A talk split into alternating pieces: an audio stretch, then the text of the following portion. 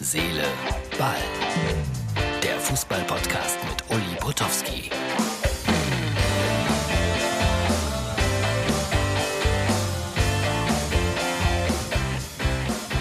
Herz, Seele, Ball, die Ausgabe für Mittwoch. Nein, das ist nicht irgendein Job für mich, sondern ich freue mich immer noch darauf, dass ich das hier jeden Tag machen kann für euch. Und heute ganz besonders, ich höre mir die eigenen Folgen dann natürlich nicht nochmal an, weil ich weiß ja, was gesagt wurde. Aber diesmal wird es anders sein, weil es ist schon eine Woche her, da sprach ich mit Uwe Klimaschewski. 82 Jahre jung. Früher haben sie ihn Funkturm genannt, hat bei Hertha BSC gespielt, war später Trainer im Saarland, in der Bundesliga, in Israel als erster deutscher Trainer. Jemand, der ganz, ganz viel erzählen kann. Und mit ihm war ich mal in Barcelona.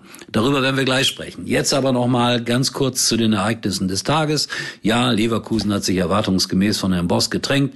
getrennt. Hannes Wolf, 39 Jahre jung, ist der neue Trainer. Und diesen Hannes Wolf äh, habe ich äh, vor, keine Ahnung, wie lange ist es her, als er in Stuttgart Trainer war, weiß ich nicht, zwei Jahre oder so. Da habe ich ihn getroffen in Bochum und er kommt auf mich zu, duzt mich und so. Ich denke, warum duzt er dich? Ich bin noch irgendwie 30 Jahre älter als er. Gehört sich das? Und äh, ich war ein bisschen irritiert. Hab ihn dann aber auch natürlich gefragt, Entschuldigung, Hannes Wolf, sind wir uns schon mal irgendwo begegnet? Habe ich Ihnen das Du angeboten? Habe ich dir das Du angeboten? Und er sagte, ja, vor ungefähr zehn Jahren bei einem Verein, der heißt Applerbeck, Vorort von Dortmund. Und da habe ich tatsächlich, dann konnte ich mich auch erinnern, mal mit einem jungen Trainer dort äh, ein Interview gemacht. Und das war damals für NRW TV. Und natürlich äh, waren wir per Du. Das ist ja ganz selbstverständlich. Ich habe ihm damals das Du angeboten, aber konnte mich jetzt so genau nicht mehr daran erinnern. Aber schön, dass die anderen Herrschaften sich daran erinnern. Das ist ja dann auch schon mal was wert. Also Hannes Wolf, der Interimstrainer, Fragezeichen, und dann Terzic von Borussia Dortmund. Also das könnte alles ganz lustig werden, bleibt aber abzuwarten. So, bevor jetzt Uwe Klimaschewski ins Gespräch hier einsteigt, Martin, lass die Autos sausen. Ich hätte hier noch einen blöden Schalke-Gag, den bewahre ich mir für morgen auf. Ist so anstrengend. Jeden Tag kriege ich irgendeinen Schalke-Gag gesendet. Kommt morgen, ähm, weil ich ja auch darüber lachen kann. Und äh, wie gesagt, jetzt sausen die Autos einmal ganz kurz. Äh, der Hinweis, die Formel 1 Saison, Saison beginnt am Wochenende. Sky hat einen eigenen Motorsportkanal. Es lohnt sich vielleicht da einzusteigen, wenn ihr denn Benzin im Blut habt. So, der Spot und danach XXL, Uwe, Klima, Scheski, kurz genannt Klima. Die Formel 1 geht endlich los. Am 28. März. Mit mir, Mick Schumacher auf der Strecke, mit Sky daneben und mit euch vor dem Bildschirm. Es ist nur einmal live. Verpasst es nicht. Alle Rennen live. Exklusiv auf Sky. Ohne Werbebreaks. Für 17,50 im Monat. Jetzt einsteigen auf sky.de. Ich begrüße Uwe Klimaschewski und die Jüngeren unter uns wissen natürlich, was mit ihm anzufangen. War ein erfolgreicher Bundesligaspieler, war ein erfolgreicher Trainer, lebt im Saarland und Uwe und ich, wir waren mal zusammen in Barcelona. Stimmt's? Das ist richtig. Das liegt schon ein paar Jahrzehnte zurück. Ich habe gerade überlegt, weißt du noch, gegen wen Barcelona damals gespielt hat? Ich weiß es nicht mehr. Ja, ich weiß es noch, gegen Juventus Turin. Mein Gott, und äh, das ging ja damals, das muss so Mitte der 80er gewesen sein. Damals ging das so ein bisschen los mit dem Expertentum im Fernsehen. Also bis dahin kannte man das ja gar nicht. Und wir beide saßen in, weißt du auch noch, wie es ausgegangen ist? Weiß ich nämlich auch nicht.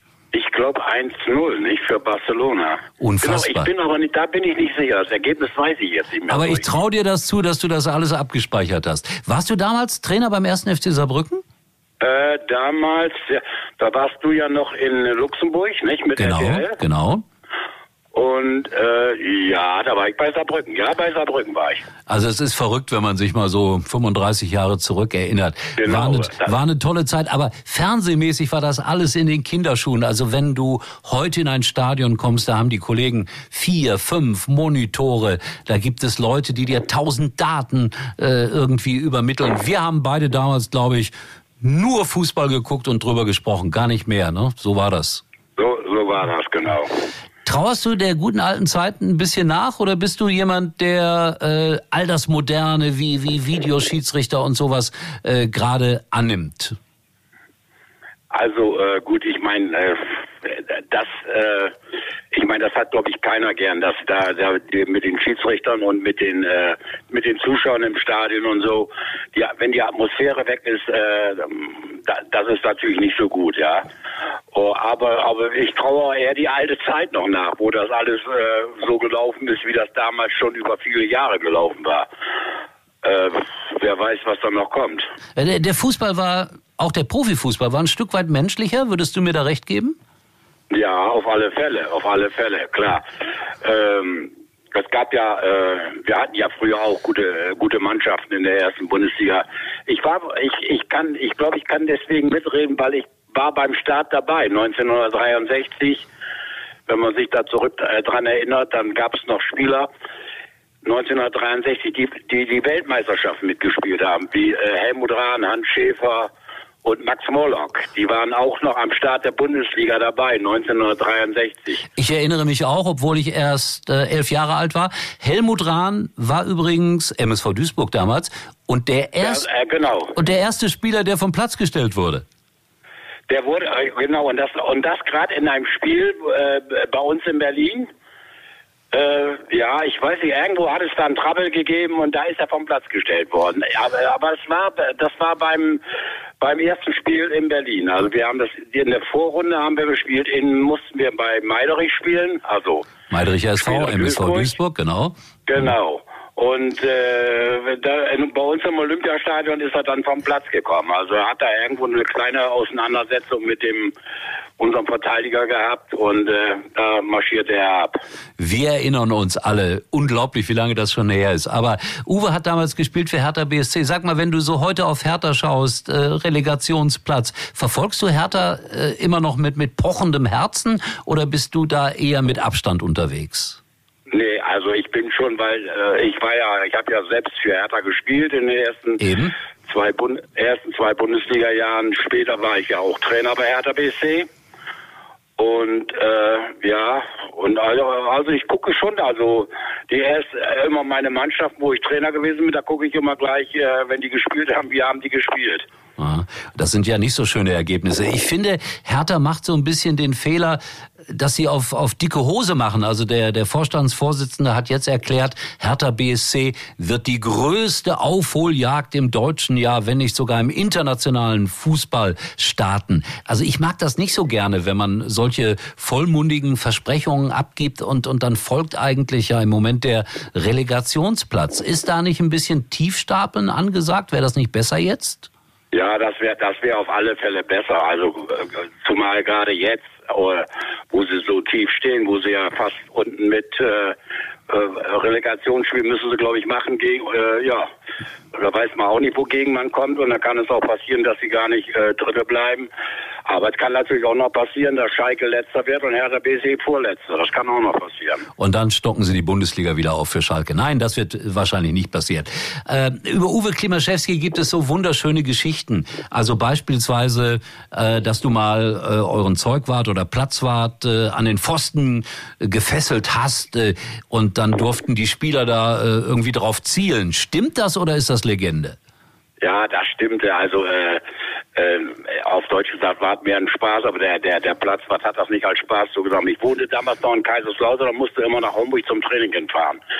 So, und ich, wenn ich dann ankam und wollte, wir hatten ja nur ein Training, ein, ein Platz, das war das Stadion und da wollten wir auch äh, mal drauf trainieren, ja, weil wir sonst immer auf den Hartplatz mussten. Ich hatte viele verletzte Spieler und da wollte ich nicht noch mehr dazu und also bin ich auf, auf dem Rasen gegangen. Und ich war am Trainieren und mit einmal kam er raus. Er, er hat nämlich äh, unterm Stadion unten war eine Wirtschaft und da war gleichzeitig er auch der also der Chef vom, von der Wirtschaft. Meist hatte er dann schon, wenn ich um 4 Uhr zum Training kam, hatte er schon ein paar zu viel getrunken und jetzt wollte er auch nicht, dass ich auf den Rasen gehe. Und da sage ich, nee, komm, hau ab, äh, äh, geh rein in, die, in, deine Kabine. Und er ging nicht weg, bleib, blieb immer auf der Laufbahn stehen und sagte immer, Klima, ich hab dir gesagt, auf einem anderen Platz rüber. Und er schrie und er schrie und habe ich zu dem Spiel, habe ich die Spieler alle zusammengeholt an der Mittellinie und habe gesagt, so jetzt laufen wir dahin. Ihr nehmt ihn fest und, und dann habe ich zwei Spieler gesagt, und ihr geht in die Kabine, da gibt's Sprungseile, holt die mal her und dann fesseln wir ihn und binden ihn an Torpfosten fest. Und das, da hatten die natürlich einen richtigen Spaß mit und haben das natürlich gemacht. Ja, dann kam seine Frau, die war noch in der Wirtschaft, die hat dann gemeint, wo ist er denn? Und der, dann kam, die Spieler waren alle am Lachen und am Schießen und dann war der, äh, hat sie das Brotmesser geholt, hat sie ein Brotmesser geholt und hat ihn äh, davon befreit. Also er hat natürlich ein paar Schüsse abgekriegt. Die Spieler haben alle die Bälle auf den 16 Meter Raum gelegt und haben auf ihn geschossen. Da hat er natürlich auch ein welche, welche kurz über die Kniescheibe gekriegt, die Bälle abgekriegt und äh, ja, aber wie gesagt, es war mehr ein Spaß, aber nächsten Tag morgens, ich wohnte noch in Kaiserslautern, da sagt meine Frau, äh, guck mal, hast du die Bildzeitung schon gelesen? Ich sage, nee, wie, wie denn? Ich war doch noch gar nicht raus. Na, und dann habe ich die Bildzeitung aufgeschlagen und dann war das, ist das publik geworden in ganz Deutschland, dass der Klima hat mal den Platz verdammt Torpfosten gefällt. Aber es war halb ernst und halb Spaß. Also mich hat er aufgeregt, weil er da immer geschrien hat, Klima auf meinen anderen Platz rüber. Ja, und da habe ich dann, habe ich das so gemacht. Das sind Trainingsmethoden, die ich mir heute auch noch mal ab und zu wünschen würde. Sag mal, du lebst im Saarland, äh, ist leider ein bisschen Fußball einöde. Vielleicht, vielleicht, vielleicht tut sich mal wieder was beim ersten FC Saarbrücken. Wie groß sind deine Hoffnungen, dass äh, der erste FC Saarbrücken mal wieder etwas weiter nach oben angreifen könnte? Ja, also ich verfolge das verfolge ich natürlich auch, weil ich auch lange in Saarbrücken Trainer war. Ich sehe das, äh, es, der Zug könnte auch schon abgefahren sein. Es stehen ja Mannschaften mit, mit äh, Dresden und so, die stehen mit fast zehn Punkte Vorsprung. Da wird das schwer sein, das aufzuholen. Aber sie, vielleicht können sie die Relegation noch schaffen, dass sie dann im Relegationsspiel gewinnen, aber das ist dann auch äh, sehr fraglich. Also hier im Saarland ist es ja so, Homburg ist nicht, ist in der vierten Liga, waren früher in der Bundesliga mal. Saarbrücken war in der Bundesliga, Neunkirchen war in der Bundesliga gewesen. Und äh, hier im Saarland ist also auf Deutsch gesagt Totentanz im Fußball, ne?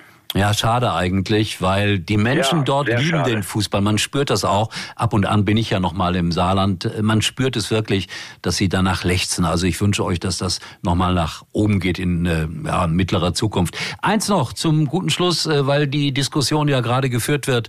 Thema Bundestrainer. Wer denn, wer ist denn oder wer wäre denn dein Favorit als Nachfolger für Joachim Löw? Ich würde den Klopp nehmen. Ja, aber der macht's ja nicht. Der will ja nicht. Ja, der macht, ich hab's gehört, aber mhm. wie gesagt, also den hätte ich jetzt äh, für geeignet, von den Job zu nehmen da. Und Lothar Matthäus, weil der Name wird ja auch gehandelt?